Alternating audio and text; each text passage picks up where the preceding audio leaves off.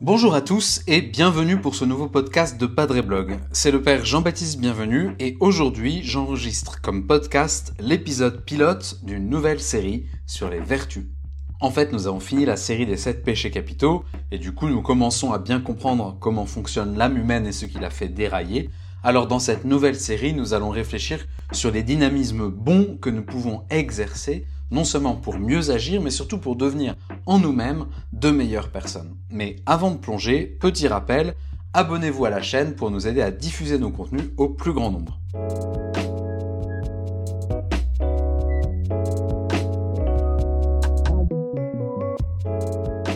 Voilà, je vous le disais, c'est un épisode pilote. Dans les semaines qui viennent, les padrés vous présenteront telle ou telle vertu avec des exemples très concrets d'application dans la vie de tous les jours. Ce sera comme un programme d'entraînement avec des pistes pour avancer.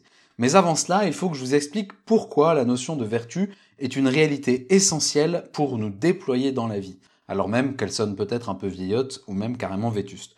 Je donne tout de suite la réponse en résumé. Les vertus sont des dispositions qu'on acquiert petit à petit au fur et à mesure qu'on agit bien, et elles se capitalisent dans notre affectivité pour nous permettre de faire le bien facilement et avec joie en toutes circonstances. L'être humain vertueux a de moins en moins besoin de se faire des nœuds au cerveau ou de faire de gros efforts de volonté. Vous savez, ce moment terrible où vous rechignez à vous lever et où vous transpirez de la volonté pour dire avec tellement de peine allez je me lève et puis cinq minutes plus tard bah, vous êtes toujours un corps larvesque qui combat contre la volonté qui elle est tout isolée, presque séparée de vous-même. Eh bien, bonne nouvelle, quand vous serez vertueux, vous aurez de moins en moins ce genre de difficultés de désunion intérieure. Je vous propose de réfléchir à partir de l'image de la fusée d'Ariane. Le but d'une fusée, c'est de mettre un ou plusieurs satellites sur orbite. Toute la fusée est finalisée pour ça. Et eh bien pour nous, l'être humain, l'objectif c'est de devenir un être unifié dont la vie et les actions sont guidées par les deux facultés supérieures qui sont ce qui le définit, son propre, c'est l'intelligence qui est la capacité du vrai et c'est la volonté qui est la capacité du bon.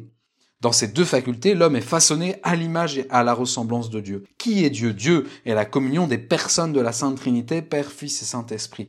Et donc qui est l'homme? L'homme, c'est l'être qui est capable de créer des relations d'amour et de communion. Par son intelligence et par sa volonté, l'homme est capable de rassembler tout ce qu'il est, tout ce qui le compose, pour le donner, pour se donner lui-même aux autres, entièrement, gratuitement, totalement l'être humain devient lui-même à mesure qu'il apprend ce mouvement de la donation de lui-même avec ses deux facultés d'intelligence et de volonté.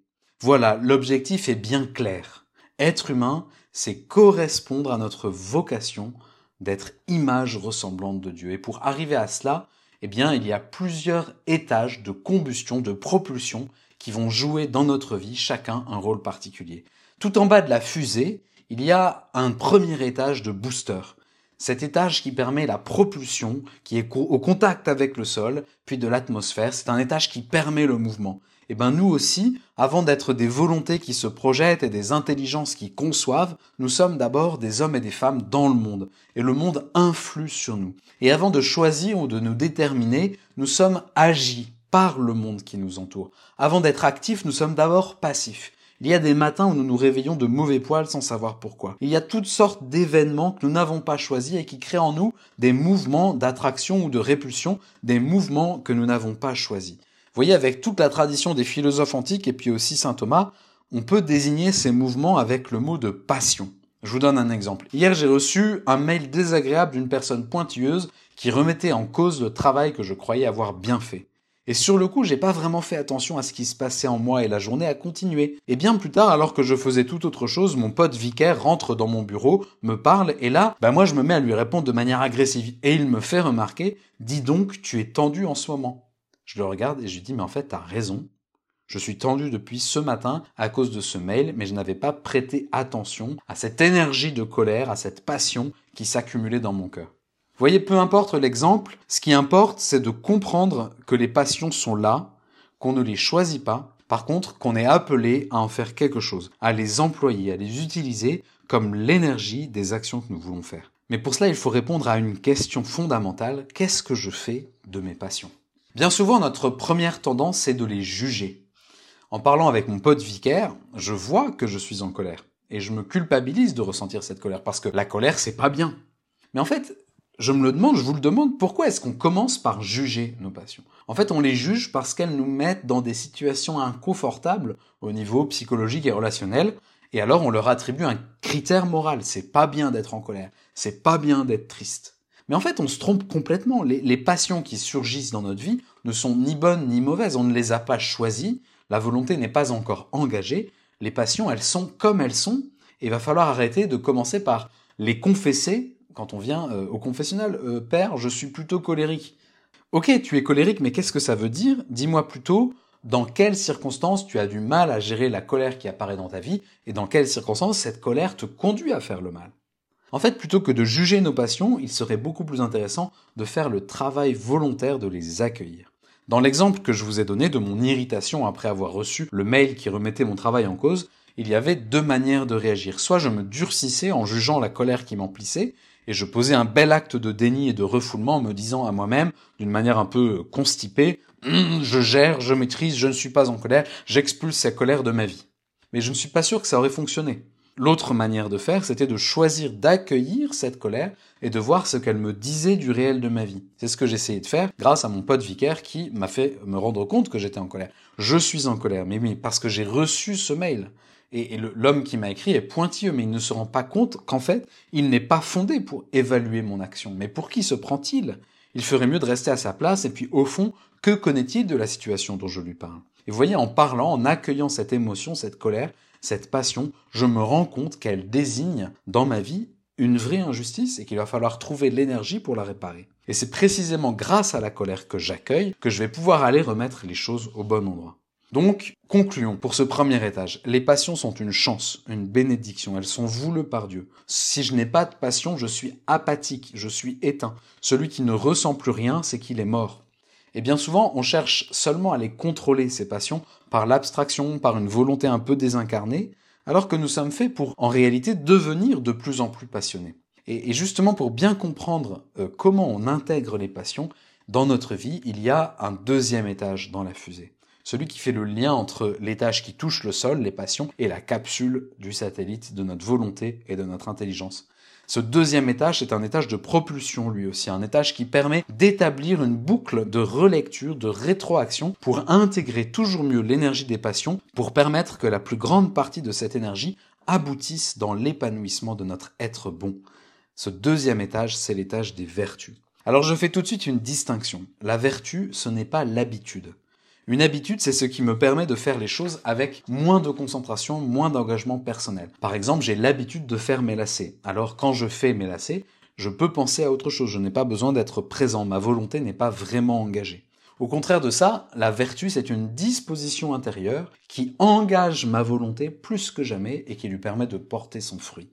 Trois choses par rapport aux vertus. Trois bonnes nouvelles. Première bonne nouvelle. La vertu s'acquiert par la répétition d'actes bons. C'est un dynamisme cumulatif qui rend la vie de plus en plus facile. Prenons tout de suite un exemple. Vous avez décidé de reprendre votre vie en main, par exemple au moment où le réveil sonne le matin. Votre objectif, c'est de vous lever au moment où la sonnerie retentit pour vaincre la paresse et pour exercer votre vertu de force. Alors pour vous préparer à ce premier matin, vous avez décidé de vous coucher un peu plus tôt, puis en vous couchant, vous vous dites, demain quand le réveil sonnera, je me lèverai, j'allumerai la lumière et j'irai prendre ma douche tout de suite. Alors le lendemain, ça sonne, ça pique un peu, mais vous y allez, vous vous levez en vous appuyant sur votre force et sur votre volonté. Et 15 minutes après le réveil, vous êtes prêt, habillé, les volets sont ouverts, vous avez fait votre lit, et là vous êtes heureux parce que vous avez 30 minutes devant vous pour faire quelque chose qui vous plaît, par exemple, je sais pas moi, lire un roman ou prendre un bouquin de philo. Enfin, je sais pas si c'est ça vraiment qui vous plaît, mais moi c'est ce que j'aime bien faire le matin. Et du coup, voilà, l'acte bon que vous avez posé vous permet de dégager un avantage et vous ressentez de la joie, de la fierté, vous vous sentez bien. Et du coup, le lendemain, au moment où le réveil sonne à nouveau, c'est un peu moins difficile de se lever parce que vous avez accumulé au fond de vous les bénéfices de votre courage de la veille, et ainsi de suite, de jour en jour, vous accumulez cette vertu qui devient de plus en plus facile. Voilà la vertu comme disposition à faire le bien. Les vertus se tiennent toujours prêtes à aider notre volonté à agir bien. Et en les pratiquant, c'est comme si vous accumuliez des points, vous retenez en vous, vous sédimentez en vous les fruits de votre travail et de vos efforts. Voilà pour la première bonne nouvelle. Deuxième bonne nouvelle, toutes les vertus fonctionnent ensemble. On dit qu'elles sont articulées de manière organique. Alors pourquoi c'est une bonne nouvelle? Eh Bien parce que devant les difficultés que nous rencontrons, il y a plusieurs stratégies qui se présentent à nous. Parfois, il est possible d'agir de manière frontale. Par exemple, pour quitter de mauvaises habitudes de paresse, pour développer la vertu de force et apprendre à se lever directement quand le réveil sonne. Euh, mais il y a d'autres situations où agir frontalement n'est pas forcément la bonne solution. C'est vrai en particulier pour les questions qui sont liées à l'affectivité, à la sexualité. Comme dans ce domaine, l'imaginaire est très présent, ben en réalité, plus on se concentre sur ce domaine, plus l'univers de l'imaginaire et du fantasme se développe, à la manière d'un ballon de baudruche qui gonfle. Par exemple, il suffit que je vous dise de ne pas penser à une Ferrari rouge pour que vous l'ayez tous vue dans votre imagination. Eh bien, si vous transposez l'exemple de la Ferrari à la question de la chasteté, vous comprenez bien qu'aborder les difficultés de manière directe ne permet pas de les résoudre. Mais les vertus sont connexes. Elles fonctionnent ensemble, comme un organisme. Cela signifie qu'en en travaillant une en particulier, eh bien, en fait, c'est tout l'ensemble des vertus qui se développent en nous. Pour devenir chaste, on peut par exemple travailler la vertu de libéralité, apprendre à être généreux, à se bouger pour les autres, à s'arracher pour rendre service, pour aller contre sa mauvaise volonté, ce côté un peu trop statique, on peut essayer de devancer les besoins des autres et les choses à faire. On peut s'inscrire à un groupe de maraudes le soir dans le froid. On peut comme ça décider de remplir sa vie de toutes ces petites actions qui changent le monde petit à petit. Celui qui devient généreux, qui s'exerce dans la générosité, dans la vertu de libéralité, eh bien soyez sûr qu'il progresse en même temps dans sa vertu de chasteté, dans sa disposition à trouver à chaque relation la bonne distance. Cela nous conduit à la troisième bonne nouvelle dont je voudrais vous parler aujourd'hui. Celui qui travaille ses vertus gagne en souplesse. Ce qui est beau avec les vertus, c'est qu'elles sont ensemble un organisme de disposition. Et être disposé, ben en fait, ça veut dire être prêt, être préparé. Vous comme moi, on ne sait pas ce que la vie va nous réserver pour plus tard. Mais on sait qu'en travaillant aujourd'hui les vertus, on a plus de chances d'être prêt demain. Pensez-vous que le colonel Beltram, quand il est arrivé au supermarché de Trèves, devant la prise d'otage qu'on lui avait présentée, savait précisément à quoi s'attendre? Croyez-vous qu'il avait déjà vécu une telle situation dans sa vie? Non, bien sûr, c'était nouveau. Alors il s'était entraîné, il avait acquis des aptitudes, des dispositions, la vertu de courage, la vertu de force, la vertu de prudence comme capacité à discerner comment atteindre le bien dans cette situation nouvelle. Et là, dans une situation inédite pour lui, il a su trouver quelle était la meilleure manière de construire le bien dans cette prise d'otage. Il a fait confiance à la souplesse qui était la sienne grâce au travail de ses vertus pour accueillir, intégrer l'énergie de ses passions et trouver le chemin vers le meilleur aboutissement possible dans la configuration où il se trouvait. Voilà, la vie en fait n'est pas prévisible. Et l'humain vertueux, eh bien c'est celui qui s'est inventé comme par intuition, la bonne manière d'agir pour atteindre le bien recherché, parce que le bien est toujours possible, même dans une situation bien cafouilleuse. Voilà donc trois points pour bien comprendre le deuxième étage de la fusée, deuxième étage de propulsion. Trois points, trois bonnes nouvelles. Premièrement, la vertu, c'est un dynamisme cumulatif qui rend la vie de plus en plus simple. Deuxièmement, les vertus fonctionnent ensemble de manière organique. Et troisièmement, elles nous conduisent à vivre une vie avec de plus en plus de souplesse. Le deuxième étage de la fusée est lui-même connecté au premier étage de propulsion qui est l'énergie des passions. Et vous voyez qu'avec ces deux étages, nous pouvons réaliser notre vie, c'est-à-dire aller là où nous voulons, réaliser en nous l'image de Dieu, atteindre par notre intelligence et notre volonté de manière simple, facile et heureuse le bien de notre vie qui est d'être à l'image de Dieu. Voilà. J'espère que cet épisode pilote qui commence notre nouvelle série est un épisode qui vous a fait du bien, qui est utile pour votre vie. Continuez à nous poser toutes vos questions sur les réseaux sociaux, à réagir à nos contenus, à nous dire ce que vous en pensez. Et moi, je vous dis bonne journée et à bientôt.